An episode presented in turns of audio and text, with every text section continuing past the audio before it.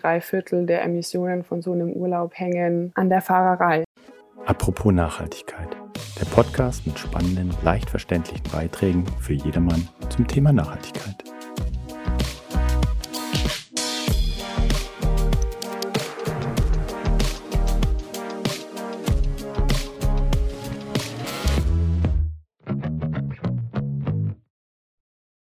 Hallo zusammen. Heute beleuchten wir das Thema Wintersport, im speziellen Skisport, zusammen mit unserem Gast Lilly Schmidt als Sustainability Managerin des Deutschen Skiverbandes hier in unserem Podcast Apropos Nachhaltigkeit. Lilly, herzlich willkommen. Hallo, äh, ich freue mich heute da sein zu dürfen. Super, und wir freuen uns, dir zuzuhören. Dann geht's gleich los. Was hat dich denn insgesamt bewegt, dich diesem Thema anzunehmen? Also ich würde sagen, dass ich selber erstmal eine riesengroße Leidenschaft für die Natur und den Bergsport habe und alles, was da draußen passiert. Und es gab jetzt ja kein einschneidendes Ereignis von meiner Seite. Das war eher so die Entwicklung über die Zeit, auch mit meinen fachlichen Ausrichtungen im Studium und da kommt man um das Thema einfach früher oder später ähm, nicht drum rum und je mehr man sich damit beschäftigt, ja, desto mehr wird einem auch klar, wie wichtig es ist, sich damit zu beschäftigen. Also es gibt nicht den Big Bang, wo du sagst, das war jetzt das Erlebnis, wo ich mich total entschieden habe, sondern eher so die Entwicklung über die Zeit. Ja, total. Also ich denke, jeder war als Kind irgendwie viel draußen und auch viel in der Natur unterwegs. Und da hat man ja auch einfach schon die gewisse Verbundenheit oder den Bezug dazu und ja, weiß auch, dass die schützenswert und erhaltenswert ist. Super. Also kann ich voll nachvollziehen. Ich sage nur eine, eine Erinnerung, die ich habe, die ich auch über den Deutschen Skiverband eigentlich so mitgenommen hatte, war, alles, was ich mit auf den Berg nehme, nehme ich auch wieder runter so eine kleine Anekdote, die natürlich äh, überall gilt. Aber ähm, das fand ich vor allem im Bergsport und im Wintersport besonders prägend für mich. Gehen wir zur nächsten Frage über. Ähm, der Einfluss des Deutschen Skiverbandes. Ja, hinsichtlich Nachhaltigkeit, aber vor allem jetzt ähm, hinsichtlich professioneller Skisport. Was wird hier hinsichtlich Nachhaltigkeit bereits heute gemacht? Und was ist angedacht? Also vielleicht nur, um, um das nochmal so kurz zu umreißen. Der DSV als Dachverband ist natürlich neben der, neben der Dachorganisation für, für den Breitensport und die, auch die Vereine und die Landesskiverbände auch für den ja, Leistungssportbetrieb und für dessen Organisation verantwortlich. Ähm, ja, für die professionelle Seite des Sports, sage ich, sag ich mal. Ähm, und der DSV hat da zusammen mit der Stiftung Sicherheit im Skisport und Snowboard Deutschland eine ganz klare gemeinsame Ausrichtung und das ist die Nachhaltigkeitsstrategie 2030, ähm, für die wir uns einfach ja in bestimmten Bereichen Ziele gesetzt haben. Das heißt aber nicht, dass der Deutsche Skiverband jetzt vor ein paar Jahren erst angefangen hat, sich mit dem Thema zu beschäftigen. Also wir haben zum Beispiel ja, dadurch, dass es eine Winter- und Natursportart ist, beschäftigt uns der Naturschutz und Umweltschutz natürlich schon länger. Es gab schon in den 1980er Jahren die ersten Umwelt, Umweltpläne und auch zum Beispiel die, die FIS-Umweltregeln gibt es nicht erst seit, seit das Thema Nachhaltigkeit gesellschaftlich seit paar Jahren auf der, auf der Agenda steht. Und es ist natürlich wichtig, dass im professionellen Sport und Wintersport die verschiedenen Verbände da auch zusammenarbeiten, sei es dann mit den einzelnen Spitzenverbänden, aber auch natürlich den anderen, den anderen Nationen. Und da ist es einfach an uns, die Vorbildfunktion, ähm, die der Sport hat, auch, auch zu nutzen und ähm, sich die Reichweite, die der Sport hat, zugute zu machen. Mhm. Okay, also ihr habt äh, zum einen natürlich eine Aufteilung in ähm, die Leistungssportler, ich sag mal die professionellen äh, Sportler und dann mehr so die äh, breiten Sportler. Ja. Ähm, jetzt ist das ja sicherlich kein, ja, kein Ausreißer. Ja? Die ähm, Leistungssportler, die haben Termine rund um die Welt. Äh, die Saison, je nachdem, welche Sportart man macht, beginnt und man ist eher so im Jet-Set-Fieber. Welche, welche konkreten Dinge, also welche Vorreiterrollen kann man da so nennen? Was, was habt ihr bewirkt, gerade in der Berufsgruppe? Also erstmal ist es, was du gerade angesprochen hast, die Team- und Athletenmobilität ist natürlich ein total schwieriges Thema. Andererseits aber aber ein riesengroßer Hebel. Das betrifft natürlich auch andere, andere Sportarten. Ähm, wir arbeiten seit ja inzwischen drei, vier Jahren auch an, an der Erfassung der Emissionen, um dann natürlich auch zu sehen, wo haben wir das größte Einsparungs- und, und Reduktions- ähm, Potenzial. Ähm, das betrifft zum Beispiel einerseits unsere Geschäftsstelle, das betrifft ja auch die Mobilität von den Athleten und den Teams. Wie können wir das optimieren? Ähm, das betrifft aber auch ganz viel Bewusstseinsbildung in den Teams, ähm, in den, bei den Athleten, äh, hausintern, Dialogveranstaltungen, Diskussionsveranstaltungen. Jetzt haben wir gerade über die Leistungssportler gesprochen und die, und die die Teams, äh, die sich dort in Bewegung setzen, um dem Ganzen, äh, ja, ist ja so ein kleiner Trost, der da in Bewegung gesetzt wird, um regelmäßig zu trainieren, um zu den Wettkämpfen zu gehen. Ähm, jetzt ein großer Teil der Skisportbegeisterten ist ja eher im privaten Sektor zu sehen. Welche Maßnahmen können denn da umgesetzt werden oder welche habt ihr da schon angestoßen? Also es ist ganz ähm ganz vielseitig natürlich, worüber jeder Einzelne da auch seinen Beitrag leisten kann. Wir haben dieses Jahr zum Beispiel auch für den ja, privaten Wintersportler ähm, Handlungsempfehlungen rausgegeben. Der größte Hebel ist und bleibt, wie auch im Leistungssport, die Mobilität. Aber das ist natürlich auch sowas wie, ja, die Auswahl der Unterkunft. Wie viel, wie viel Luxus brauche ich denn? Die Auswahl des Skigebiets. Es gibt Skigebiete, die beschäftigen sich da schon mehr, setzen auf erneuerbare Energien beispielsweise. Dann natürlich auch ja, wo gehe ich denn überhaupt zum Mittagessen hin oder bringe ich vielleicht meine Brotzeit einfach mit? Was für einen Materialverschleiß habe ich? Leihe ich mir vielleicht auch einfach mal Material aus, wenn ich es nicht so häufig mache? Kann ich mein Material teilen oder gebraucht kaufen? Ähm, das sind mit so die Hauptfaktoren. Mhm. Jetzt äh, in unseren Vorgesprächen hatten wir ja bereits äh, den Aspekt mit reingenommen. Die, die Bedeutung, wo wird denn am meisten ja, Energie verbraucht, äh, Umweltbelastung erzeugt, nur um das mal einzuordnen. Also äh, wenn wir jetzt so eine so eine durchschnittliche Familie nehmen und äh, die dann halt in Winterurlaub geht, was weiß ich, fünf, sieben Tage, je nachdem, äh, und sich das gönnt, äh, wo entsteht denn da am meisten Belastung für die Umwelt? Bei der An- und Abreise und auch bei der Mobilität vor Ort. Also wir sind einfach sehr auf den individuellen Personenverkehr ähm, fixiert und da hat auch bei ja, Wintersportreisen die An- und die Abreise den größten Stellenwert. Man kann da je nach Auslastung und natürlich Kilometer, das lässt sich jetzt so pauschal nicht genau sagen, aber so von ja der Hälfte bis zu zwei Drittel, drei Viertel der Emissionen von so einem Urlaub hängen, hängen auch ähm, an der Fahrerei. Mhm. In unserer zweiten Staffel unseres äh, Podcasts reden wir ja immer über Vorreiter aus einer gewissen Branche. Warum ist denn der Deutsche Skiverband oder hier jetzt der Skisport äh, so ein Vorreiter aus deiner Sicht, Lilly? Ich denke, dass der Ski und der Wintersport gewissermaßen auch ein bisschen in ja, eine Vorreiter oder eine, eine Rolle gezwungen wird, die sich in dem Bereich jetzt schnell entwickeln muss und von der auch schnell Fortschritte verlangt werden, weil einfach der gesellschaftliche Druck so ein bisschen dahinter steht und weil auch jetzt dieses Jahr beispielsweise wieder mit ähm, schlechten Schneeverhältnissen das einfach ein sehr ja ein sehr sichtbares Problem ist, wenn ich natürlich weiße Pisten habe und, und nebendran ähm, ist alles grün. Ähm,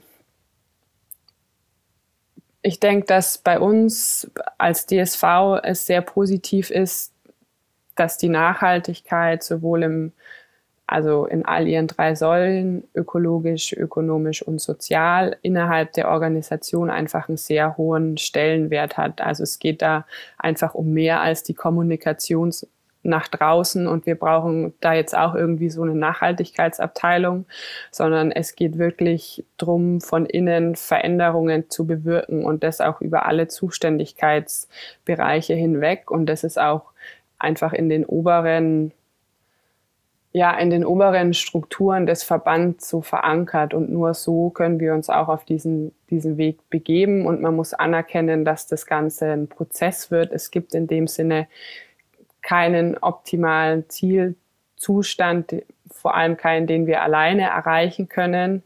Ähm, aber ja, dieser Prozess von Veränderungen ist einfach der Weg, den wir gehen müssen. Und auf den hat sich der DSV auf jeden Fall schon begeben. Wenn ich das äh, vergleiche mit anderen Sportarten, reden wir natürlich hier über einen Bereich, der auch als, mit als erster äh, von Umweltveränderungen betroffen ist. Ne? Du hast das ja eben schon angesprochen mit äh, genau, also dem weißen Streifen ja. rund um äh, die Piste und äh, um den Lift und sonst nur grün. Ähm, ja, vielleicht kannst du da nochmal, wie, wie ist das mit der Zielscheibe, die man da so bietet? Ja, uns betrifft das natürlich in, also in unserer Existenz oder in, in der Existenz der Wintersportarten, andere Sportarten. Ich nehme jetzt mal ja, Fußball oder alle Feldsportarten als Beispiel. Die, die können natürlich auch bei anderen Wetterbedingungen auf ihren Platz. Die werden Sicher mit Sicherheit auch mit Klimaanpassungsmaßnahmen sich beschäftigen müssen, weil auch ja, bei Hitzewellen irgendwann gesundheitliche Faktoren dazukommen. Aber ja, so, so konkret betroffen wie jetzt der Wintersport sind andere Sportarten einfach bisher noch nicht. Mhm. Und man hat es ja dieses Jahr auch gesehen mit vielen Ausfällen oder Verschiebungen von Wettkämpfen, ja, dass man da einfach an die, an die Wetterbedingungen und, und an die Umweltrahmenbedingungen gebunden ist. Ja, man ist eben sehr naturverbunden und halt auch äh, die Veränderungen in der Natur bekommt man sofort mit und äh, hat Auswirkungen auf sein Treiben da auf der Skipiste oder nicht mehr Skipiste. Kommen wir doch über den Punkt direkt äh, zu dem weiteren Key Topic, den wir uns ausgewählt haben. Das war nämlich die Außenwirkung und Bewusstseinsbildung. Ähm, wie handhabt ihr das oder was stellst du da fest? Also wie ja am Anfang in der schon kurz gesagt, wir haben einerseits dieses Segment des, Profe, des professionellen Sports, aber andererseits auch einfach sehr viele Wintersportaktive.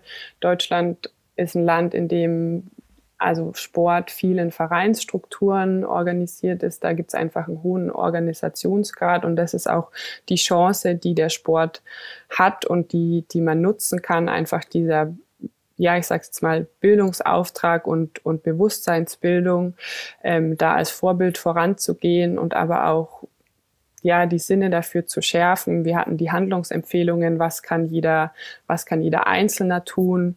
Ähm, wir bilden jedes Jahr zahlreiche Übungsleiter aus und bilden die auch regelmäßig fort, ähm, die ja auch Botschafter für eine zukunftsfähigere Gestaltung vom Wintersport sein können. Und nur wenn der Sport diese Hebelwirkung entfaltet, also jetzt mal nicht nur auf den Wintersport begrenzt, sondern, sondern Sport und aktive Sportler an sich, dann ist es einfach, ja, sind es einfach schon richtig viele und da kann man zusammen auch richtig was bewirken.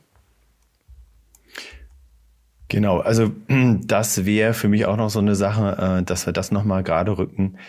Ähm, wie viele wie viele aktive im Verein befindliche haben wir derzeit? Also im Verein organisiert müssten so knapp ja, 700.000 Skisportler sein. Ähm, als aktive Wintersportler haben wir aber eher eine Zahl, die sich auf die 10 Millionen zubewegt. Das bezieht sich jetzt auf Deutschland immer, ne? Das bezieht sich auf Deutschland, genau. Ja. Also wir haben andere Erhebungen, die da sagen, wir haben etwa 45 bis 50 Millionen Touristen, mhm. die jährlich die Alpen ähm, besuchen und dort ja. eben dem ganzen Sport nachgehen. Das heißt, wir reden jetzt nicht über Nischensport, wir reden schon über eine größere äh, Masse, die natürlich auch etwas bewirkt. Das heißt, das, äh, was ihr da streut, das äh, äh, keimt und wird natürlich auch bei vielen, vielen widerhallen. Also eine tolle, tolle Sache, wie ich finde.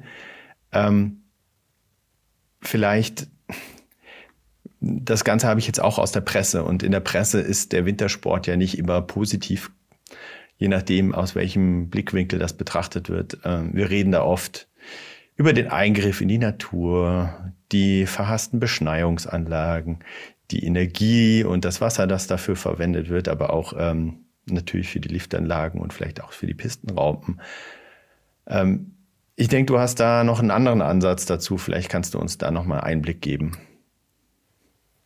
Also natürlich ist Wintersport irgendwo ein Eingriff in die Natur. Das beansprucht Flächen. Da gibt es einen Infrastrukturausbau. Das verbraucht auch Energie und Ressourcen. Aber wie wir es vorhin auch schon hatten, ist die Mobilität einfach das, was ja was am meisten verbraucht. Also die Deutsche Seilbahn haben ähm, mal Zahlen rausgegeben. Der Energieverbrauch von einem durchschnittlichen Skitag liegt so bei 18 Kilowattstunden pro Person. Das entspricht ungefähr 180 Stunden Fernsehen. Also da kann jeder individuell entscheiden, was er jetzt lieber machen möchte.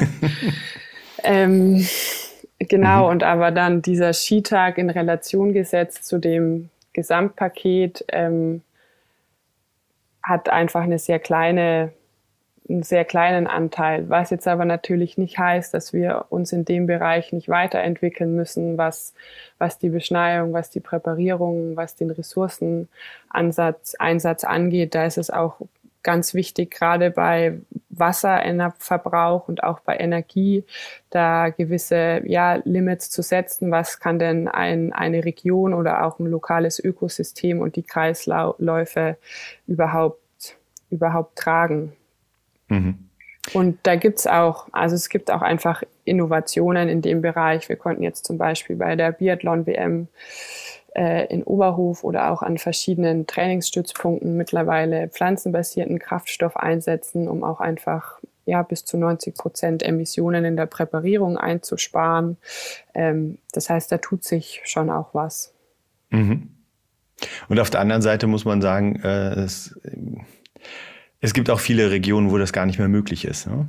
Also äh, ja, das muss man natürlich also auch akzeptieren, dass sich das Klima einfach verändert und da werden vor allem ja niedrige und mittlere Höhenlagen mittel- und langfristig betroffen sein. Und da muss man natürlich gut, gut überlegen, wo macht es denn noch Sinn und wo macht es vielleicht ja auch keinen Sinn mehr. Aber es wird also alle Aktivitäten, denen der Mensch nachgeht, sage ich jetzt mal, ähm, werden ihr, ihren Impact haben und ähm, den gilt es irgendwie ja bestmöglich zu gestalten.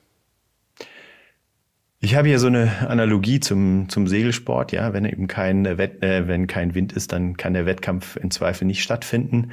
Ja. Ist natürlich bei so einem Winter ähm, typischen äh, Ski-Winterangebot. Ne? Man geht fünf Tage Skifahren irgendwo hin. Äh, schwierig. Aber wir haben es jetzt dieses Jahr gesehen, manche Regionen, die hatten dann im Januar gar keinen Schnee, ja, da konnte niemand Skifahren gehen. Dann äh, im Februar lag ein bisschen mehr Schnee, dann konnte man wieder hin, aber dann wollten alle hin. Das heißt, das ist auch für alle Beteiligte, egal ob Skilehrer, Skikursanbieter, Hoteliers, Liftbetreiber, aber auch natürlich für die Konsumenten oder die Bergsportbegeisterten enorme Herausforderungen hinsichtlich Flexibilität. Es ist nicht mehr so planbar wie früher ähm, muss, man, muss man auch akzeptieren. Ja. ja, auf jeden Fall. Und also diese Flexibilität ist auch was, was in den nächsten Jahren auf jeden Fall von uns eingefordert wird, ob das jetzt der persönliche Skiurlaub ist oder ähm, der professionelle Skizirkus, ähm, dass man da einfach ein bisschen anders rangehen muss, dass es vielleicht auch nicht mehr die, die festen Saisonzeiten gibt von ab Oktober schon weg und dass man ja im privaten Bereich oder im Tourismusbereich vor allem auch ja mit Alternativangeboten um um solche ja, Schneeausfälle, nenne ich es jetzt mal, ähm, auch abfangen zu können, arbeiten muss. Hm. Also flexibler Umgang, äh, bewusster Umgang. Wir haben auch kurz darüber gesprochen, dass diese, ja, so eine Art Bildungsauftrag ja auch da ist. Ich denke, dass jeder äh, Skilehrer, der oder Snowboardlehrer, der durch euch ausgebildet wurde, ja auch äh, sehr viel Kontakt zu Kindern und Jugendlichen hat, der mitprägt, wie man mit der Natur und mit der Umwelt umgeht. Jeder, der mal einen Skiurlaub gemacht hat und sieht, vielleicht auch mal wieder miterlebt, wie man vom Wetter abhängig ist, ist ja auch eine wichtige Erkenntnis. Und ähm, wird einen positiven Beitrag leisten können, auch im Alltag dann, jenseits des Skisports. Und deswegen finde ich eure Arbeit einfach super und schön, dass ihr da Vorreiter in dem Bereich seid. Neben dem leistungsorientierten Sport, neben dem allgemeinen Freizeitvergnügen, hat Sport ja auch immer so eine soziale Komponente. Was wird damit geprägt? Was, äh, was, was passiert da einfach mit einem Menschen, mit den Sportbegeisterten? Ähm, vielleicht kannst du darauf nochmal eingehen, Lilly. Ja, also wir sprechen einfach ja in Bezug auf Nachhaltigkeit zurzeit oft von der ökologischen Nachhaltigkeit, also Klima, Umwelt, Ressourcen ähm, und so weiter. Aber die soziale Nachhaltigkeit ist einfach auch ein großer Teil und da ist der Sport, würde ich mal sagen, aus seinem Grundprinzip irgendwie auch schon im Vorteil, weil die sozialen Werte im Sport einfach ja zu seiner DNA gehören, dass ich mich mit Leuten treffe, dass man sich zusammen bewegt. Das spielt im Kinder- und Jugendalter natürlich auch, auch eine große Rolle. Wir haben eh Bewegungsmangel, die Kinder sitzen viel vor dem Bildschirm und da ist es einfach wichtig, solche positiven Erlebnisse durch den Sport auch zu erhalten und zu fördern und bei allem, was draußen passiert, kann ich da natürlich gleichzeitig auch diese Verbundenheit zur Natur und zur Umwelt und und warum ist das alles überhaupt so ein Riesenthema ähm, enorm stärken und ja, Kinder und Jugendliche auch in ihrer Persönlichkeitsentwicklung stärken und sie sind unsere Zukunft von, von morgen, sage ich mal. Deswegen müssen wir umso besser auf die schauen. Super. Also weniger Xbox und PlayStation spielen, mehr raus in die Natur und da noch äh, gute Impulse bekommen. Danke, Lilly. Was ähm, war für dich so das schönste Beispiel für Veränderung in die richtige Richtung, Richtung Nachhaltigkeit? Also, was ich einfach immer schön finde, wenn es im Leistungssport ja einen menschlichen Einblick in diese in Anführungszeichen Hochleistungsmaschinen ähm, gibt. Da fand ich jetzt kürzlich einfach ein schönes Beispiel, ähm, ja, den Aufruf der Athleten auch an, an ihre Verbände, die Einforderung, dass wir was tun müssen und das auch so ein bisschen den Zwiespalt aufzeigt, in dem viele der Athleten sich ja stecken. Einerseits ist es ihr Beruf, andererseits ähm, sind sie sich der Auswirkungen natürlich bewusst ähm, und dass sie da einfach auch bereit sind, ja, das einzufordern und auch Veränderungen bewirken zu wollen und sich ihrer Vorbildfunktion damit sicher auch bewusst sind.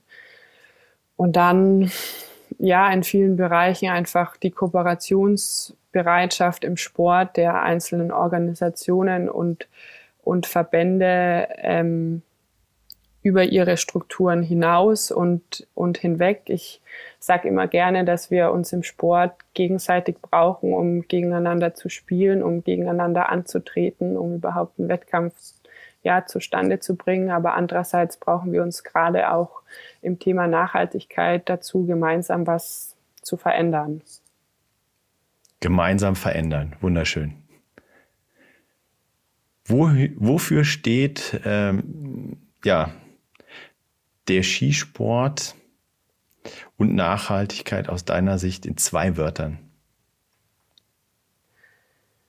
Ich würde jetzt sagen, Veränderung aus Leidenschaft und natürlich auch Veränderung aus Existenzsicherung. okay. Genau, also die Betroffenen sind natürlich ähm, immer aktiviert und ähm, aus Betroffenen Mitwirkende zu machen, ist immer gut. Wenn ich jetzt nochmal das eine Thema stressen würde, dann wäre es aus Branchensicht, ja, der Skisport. Ja. Wenn ich da die Veränderung der Zukunft sehe, was, äh, was siehst du da? Was kommt da? Was muss da kommen? Auf jeden Fall Veränderungen im Mobilitätsbereich, sowohl auf, in der privaten Ebene als auch im organisierten Sport. Gut, bei Vereinen, Verbänden funktioniert sowieso auch schon viel mit, mit gemeinsamen Ausflügen, mit vollbesetzten Bussen und das natürlich auch im Profisport. Und das wird auch eine Anpassung von beispielsweise Wettkampfkalendern und, und Trainingscamps erfordern, einfach nicht mehr in einer Saison drei, viermal zwischen Kontinenten hin und her fliegen zu müssen, sondern ähm, das irgendwo auch ein Stück weit so zu machen, dass es die Möglichkeit auch gibt, kurze Wege einfach zu haben. Super. Schauen wir mal zehn Jahre in die Zukunft. Was denkst du, was du in dem Thema, in dem Arbeitsumfeld und allgemein eben ähm, der Deutsche Skiverband, was da sich geändert hat, was, äh, was bewirkt wurde? Also ich hoffe natürlich, dass wir es geschafft haben, viele der Ziele, die wir uns im Rahmen unserer Nachhaltigkeitsstrategie vorgenommen haben, auch ähm, in die Umsetzung ähm, zu bringen und dass sich dadurch auch eine Wirkung zeigt. Also beispielsweise ganz konkret, dass wir es schaffen, unsere Emissionen gerade auch in der Teammobilität ähm, zu reduzieren und es wird sich im Wintersport in den nächsten zehn Jahren sicher auch viel um die Klimaanpassung drehen. Also natürlich wird der Klimaschutz immer weiterhin Thema bleiben, aber wie können wir damit auch umgehen? Und für viele, hast du auch gerade schon angesprochen, ist es die Lebensgrundlage in den Tourismusregionen. Für die Leistungssportler ist das sozusagen ähm, ihr Beruf und dann wird es natürlich spannend zu sehen, welche Hebelwirkungen der Sport auch tatsächlich entfalten konnte, indem er ja, in der man jetzt einfach sehr viel Potenzial sieht. Dann hoffen wir, dass das alles so kommen wird, wie wir uns das gerne wünschen. Ich äh, bin optimistisch, was die Zukunft des Skisportes angeht. Ähm, und ich bin äh, auch guter Dinge, wenn so Leute wie du und eben der Verband im Hintergrund weiter an dem Thema arbeiten, dann werden wir bewussteren, aber auch nachhaltigen Sport in der Natur noch lange genießen können. Lili, ganz herzlichen Dank für den Einblick in deine Arbeit und äh, in die ja, Vorreiterrolle, die einfach der äh, Deutsche Skiverband hier für die ganze ähm, Sport, für den ganzen Sportbereich einnimmt, da ihr natürlich auch die ersten seid, die hinsichtlich Klima- und Umweltveränderungen betroffen seid. Ähm, danke für das Interview und ich hoffe, wir haben ganz viele Zuhörer begeistern können. Danke auch.